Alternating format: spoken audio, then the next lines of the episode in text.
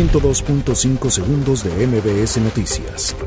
La Secretaría de Salud emitió un aviso epidemiológico para que las instituciones puedan detectar posibles casos de coronavirus y sometan a pruebas de laboratorio a quienes presenten síntomas.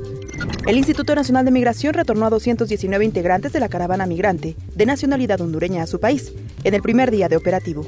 El presidente de la Junta de Coordinación Política del Senado, Ricardo Monreal, se pronunció porque se respete el orden jurídico, pero también los derechos humanos de los migrantes que cruzan por la frontera sur del país. Diversas organizaciones solicitaron a la Comisión Nacional de Derechos Humanos emitir medidas cautelares contra el operativo Mochila Segura en Coahuila por el uso desproporcionado de las fuerzas policíacas estatales y de la Guardia Nacional. La Comisión para la Verdad y el Acceso a la Justicia, en el caso Ayotzinapa, empezará a tomar decisiones de carácter judicial sobre los implicados en la construcción de la verdad histórica, advirtió el subsecretario de la Secretaría de Gobernación, Alejandro Encinas. Prevén ambiente frío y heladas sobre sierras que rodean a la Ciudad de México. La jefa de gobierno, Claudia Sheinbaum, lleva a cabo la visita de los 38 hospitales del sistema de salud de la capital.